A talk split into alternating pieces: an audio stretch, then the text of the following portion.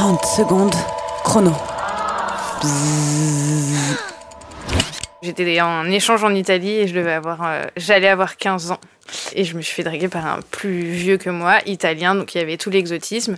Et tout d'un coup, on s'est retrouvé dans les vignes et le jeune homme a étendu une couverture qui grattait horriblement. Et la lune était pleine et il y avait les vignes. Et là, je me suis dit, bah, j'y vas-y, j'y vais parce que j'ai pas envie, mais le cadre, il est trop mémorable. et première fois, euh, ce qui a compté, c'était principalement les moustiques plutôt que le sexe du jeune homme. 30 secondes.